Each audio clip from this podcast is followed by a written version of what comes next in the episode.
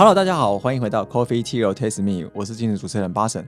今天节目我们谈的很多都是跟食品相关的东西嘛。那今天就要讨论到这个食品里面最源头做研究的这个单位，所以我们今天想要特别邀请到食品工业发展研究所的谢梦章董事长来跟我们做分享。那我们来欢迎谢梦章董事长。巴神你好，好，谢梦董事长。那我我们接下来我想要跟你请教一下，就是说。施工所大概的一些，就是未来要做一些永续相关的一些呃想法，方便在一开始跟大家介绍一下，就是什么是食品工业研究所嘛？相信大家可能会比较陌生一些。对，呃，食品工业研究所今年刚好五十五年，它是一个民间的财团法人，它的创立的源头呢是台湾的罐头工会，在这五十五年来，它的责任呢从单纯的扶持罐头产业。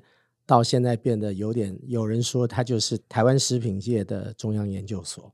我们的所有四百二十多位同仁，主要的地点是在新竹，但是在嘉义跟台南也都有分所。那我们做很多是很多的服务，我们有个食品学院，专门就是在辅导厂商了解一些食品的法令，还有一些食品加工的技术跟课程。我们有食品安全。啊，来辅导厂商了解怎么样在食品加工上面能够保障食品的这个干净整齐。我们也有做一些认证，像这个 HACCP，像 TQF。那当然，我们也有做很多的创新研发。像去年施工所一个比较大的突破就是植物肉。实际上，在植物肉这个领域，我们已经做了大概十几年了。但是当时主要的目标都是素食厂。去年呢，我们把目标转移给像类似 Beyond Meat 啦这一类型的厂商。嗯，那去年我们也成功的把这样子的技术转出去给七家公司。所以只要做食品的，就是你们会协助一起研究跟辅导对象。可以的，任何放进嘴巴都算。差不多哦。OK，就不只是实体什么罐头那一些，或是一些什么包装物，可能跟一般的那种大家一般吃的东西，也许是面条或者什么米饭那些，全部都算。对，像我们的烘焙的小组，最近就帮一个厂商尝试着让他的那个像月饼了的保存期可以从七天变成二十一天。哦，OK，啊，那就透过一些技术的这个辅导。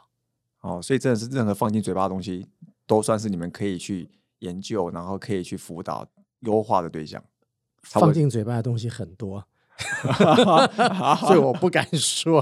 OK OK，但是这个食品啦，是食品。OK，好，回到那个主题点，我们想要聊聊这个永续嘛？那我想说，你自己怎么样看待这个永续这个趋势？我觉得，在我们这样子一个富裕的环境，永续会是一个很很严肃的议题。多严肃？非常严肃，因为。一个富裕的环境，我们吃得饱、穿得暖，已经不是一个一个问题了，反而是很多过剩的的食物产品等等，很多浪费，对不对？今天如果我是在非洲，你跟他讲永续，他自己都永续不了了，他还会 care 吗？所以我要讲的是富裕的啊。那像在台湾这样子一个地方，我相信大家其实，在很多的像我们垃圾的回收。做得非常的好，大家在这个观念上面，在再利用等等的一些思维上面，甚至比很多欧美国家都还先进。你看日本好了，我随便大家就都把日本当做是个标杆。可是日本呢，你有没有看他过年过节啊？不要说过年过节，他的饼哇，那个重复包装，哇，那包的好漂亮，但是呢，就是浪费嘛，就是他们包的很精致，但那个对外面就是很浪费，对。那日本也 care 吗？日本说哦，没有，这是我的文化，不能改。但是台湾呢，我们说，哎，真的哦，我们不要浪费，对不对？是。所以我觉得在台湾永续，还有就是这个节省啊、惜福这样子的一个概念，已经在我们的所谓的 DNA 里头。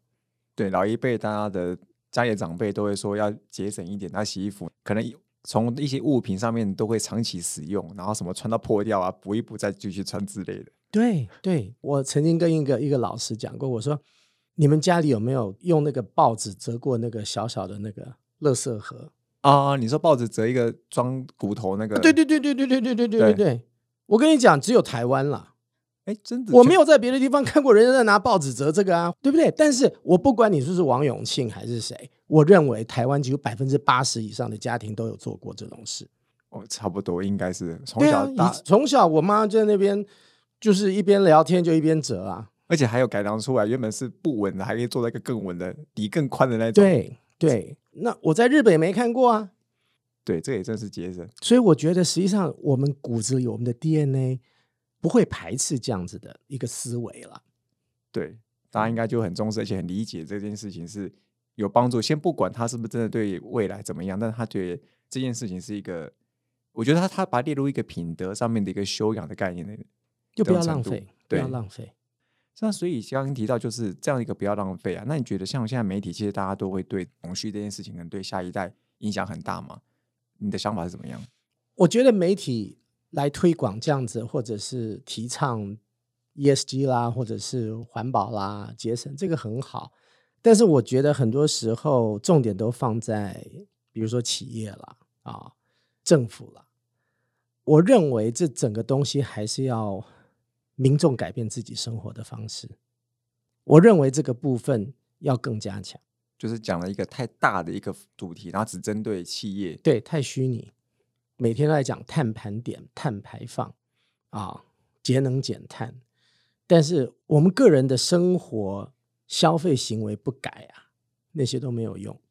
我刚刚跟你讲说，我跟那个巴西的教授在聊啊，我就讲嘛，每个人都去什么京都签约了，这次是在哪里？巴黎是不是？什么二零五零零排放了，对不对？对，谈完了之后，每个人回去就跟 A 国、B 国谈这个免税、经济成长、盖工厂、投资，这很矛盾嘛？对，对不对？你这边叫大家省，这边叫大家做啊，做了他一定要卖呀，所以你一定要消费呀，那怎么办？消费一定就有费，就有碳排放。就你有你有消费，你有制造出来就有碳排放。对呀，这个的确。叫一些发展中国家跟你做这件事情，的确有时候蛮困难的。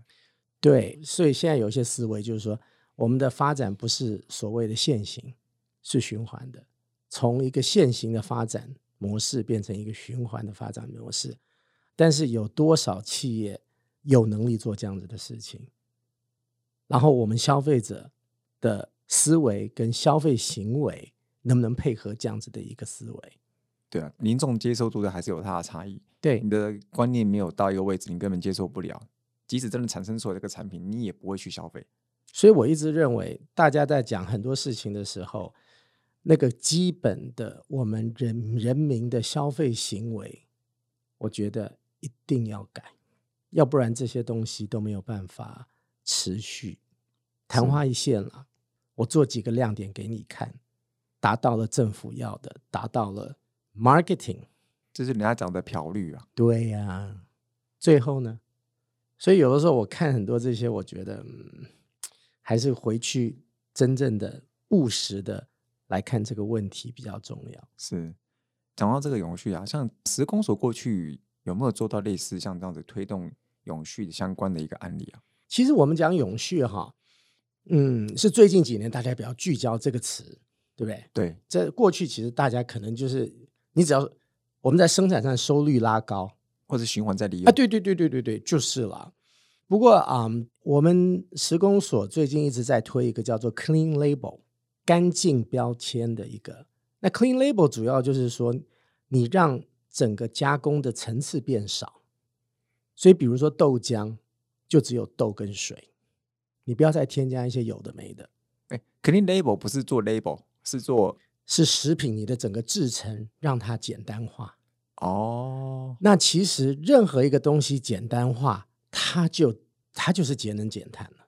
对，因为制成加工程序变少，对，程序变少，耗能也低，耗能也低。那你又不用加一些添加物，那这样子的话，其实整体来说，这个产品，我们现在如果又回去讲碳足迹，这个产品的碳足迹就变得很单纯。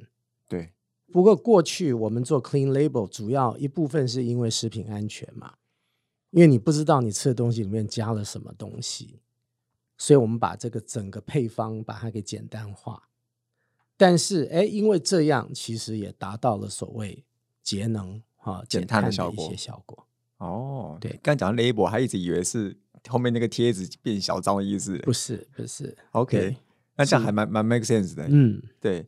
那想请问一下，像前面也提到有聊到，算是国际上可能对永续的东西，大家越来越重视，尤其是欧洲国家嘛。那未来这些食品做出来，其实大家都要做进出口，嗯哼，要做外销。那分享一些关于一些欧美国家可能对于食品相关的一个比较重要的政策，可以跟听众聊一聊。其实欧美一个很大的碳排放的问题在于畜牧。其实我们看食品，它最大的就是牛嘛，牛下来反刍的动物啦，鸡没有那么多，猪也没那么多，牛下来好像就是羊反刍，因为反刍它会产生那个甲烷啊、对，methane，所以这个部分我觉得，尤其是美国有花很多精神在思考要怎么样降低。好，那一部分就叫你吃素肉嘛。不过另外一个就是说，好像最近他们也有开发出来一些特别的饲料，降低它那个甲烷的的这个产出。我好像听说也有在回收那个他们排出来的甲烷变成什么燃料之类的一个机器。哦、可以可以，当然也可以。其实这这个东西 methane 就是我们讲 biogas 嘛，对，biogas 的确是可以拿来做厌氧发电，所以我觉得一方面像在畜牧这一边，他们就尝试的把这个甲烷的量把它给降低。好，那另外就是包装了，很多很多厂商现在就是思考怎么样来替代塑胶，不管你是用就是 bioplastic 啊生殖的塑胶，还是用纸啦啊来替代现在的一些这个塑胶的这些容器。啊，你看，像台湾做很多这些 PET bottle 嘛，对，这些这些瓶子，其实很多这些都是回收塑胶啊。就是可回收还可以再用的意思对好，我想我想这些都是国外现在在做，然后还有就是说，他们也有成立很多这种这种这基金啦，啊，专门在补助啦，或者是协助开发一些新的技术。哎，像刚才提到这些怎么样用成生纸包装或是可回收包装，你要做外销，这些国家真的会去看你的这些包装、你的这些使用的东西来去决定他要不购买你的东西吗？未来会是哦，像欧洲就蛮严格的。未来我相信啦，这个会变成是你在做你的碳盘点的的一部分。你如果是用纸，可能一个碳值；用 plastic 可能五嗯，啊、哦，那那个时候你就多那四个多出来的，可能就要缴一些碳税或怎么样。啊，当然啦，我现在打仗啊，nobody care，所以这个也是一个 issue。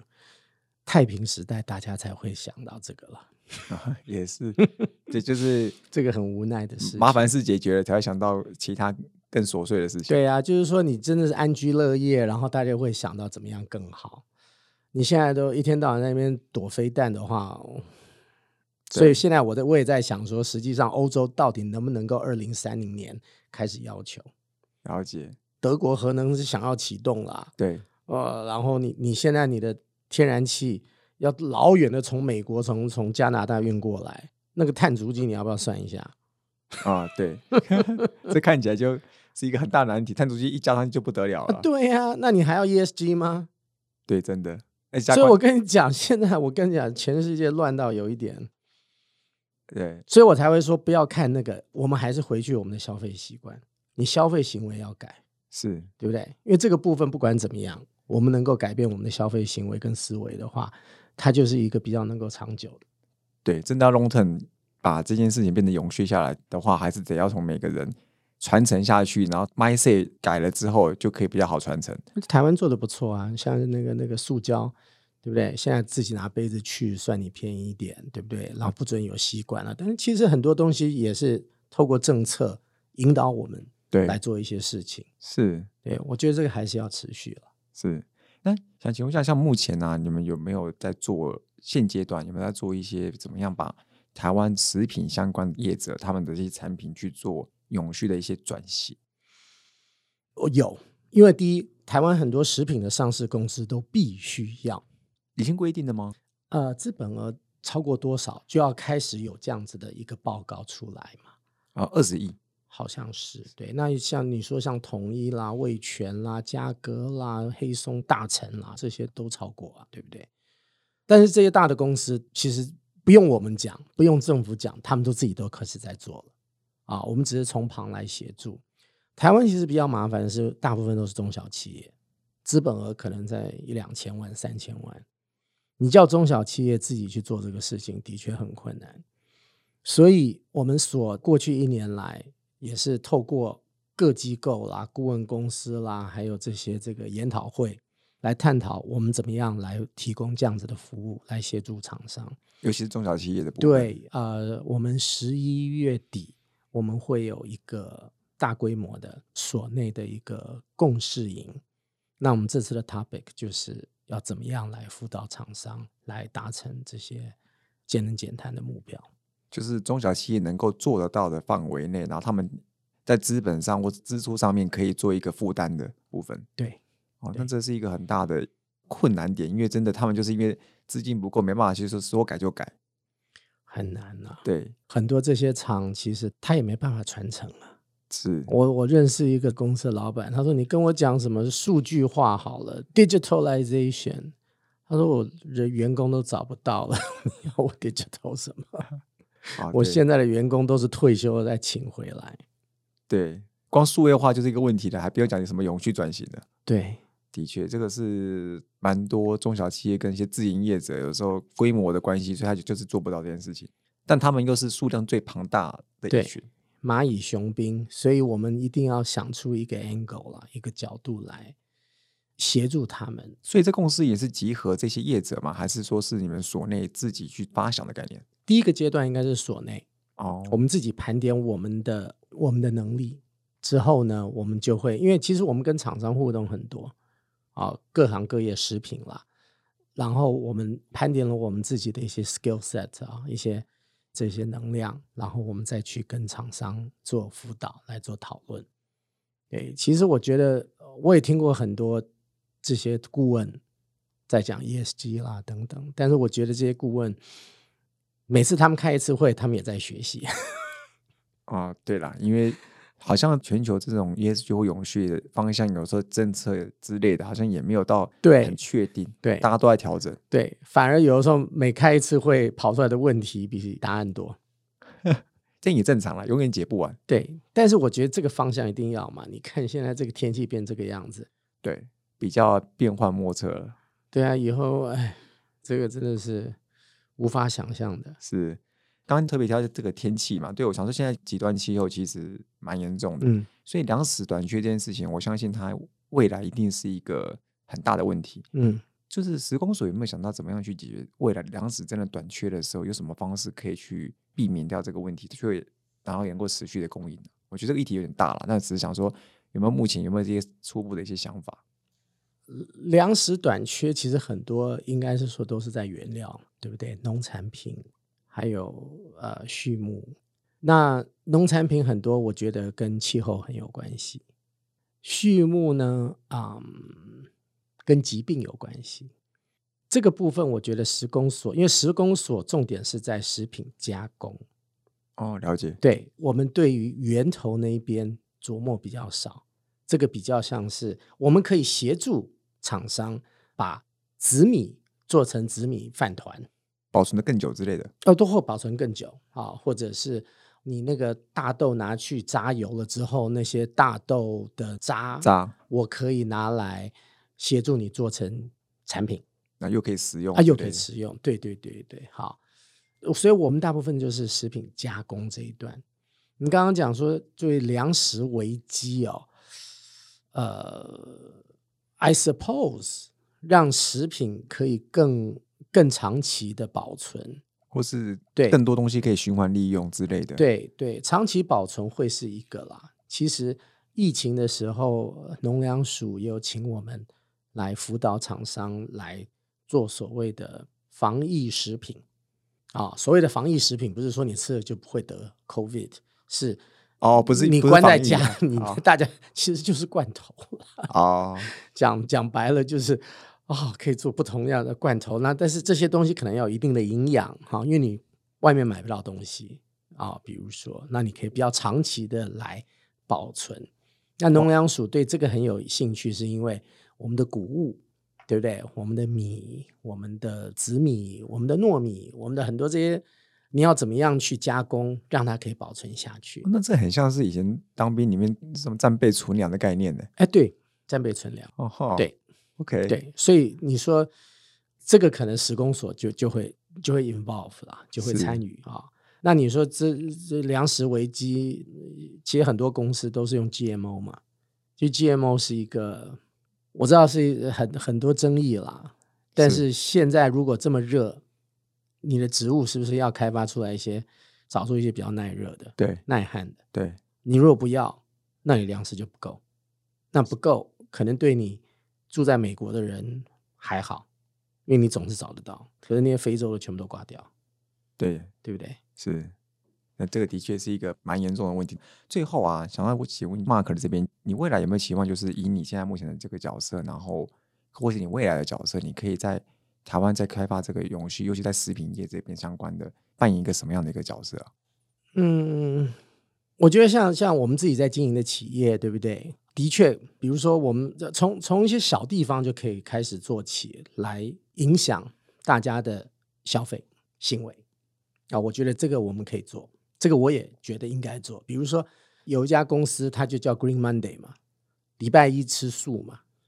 啊，对不对对，那我以后要不要？我们以后餐厅就是每个礼拜一就是吃素，我不提供肉，不是很大的影响，但是呢，让大家习惯。哎，慢慢的，可能很多人觉得习惯了，他可能没变成一三五，他不一定就是选择吃肉。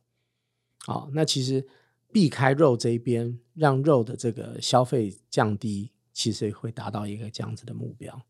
像石工所有一个光合菌的技术，那光合菌呢，就是用在植物的栽培。那透过光合菌呢，可以降低一些，比如说农药的使用。那这个也是一个好，就是用天然的，比较用天然的方式来种植。那另外就是说啊、从投资的角度来看，呃，可以选择投资有永续永续思维的的 business model 或者永续思维的技术。那这个我想现在很多啦，好，包括绿能啦等等，好，所以我想透过改变这个消费行为，透过投资的方向啊，都可以影响整个这个趋势的推动了。是。今天非常谢谢那个食品工业发展研究所的谢孟章董事长来跟我们做他在这个施工所里面，或是他所担任这个角色，然后所做到的一个相关永续啊，以及未来想要持续发展的事情的一些分享。那我们现在再次谢谢施工所的谢孟章董事长。谢谢，谢谢 Barson 给我这样的一个机会来交流。好，谢谢 Mark。Coffee Tea or Taste Me，轻松聊永续，我们下次见，拜拜。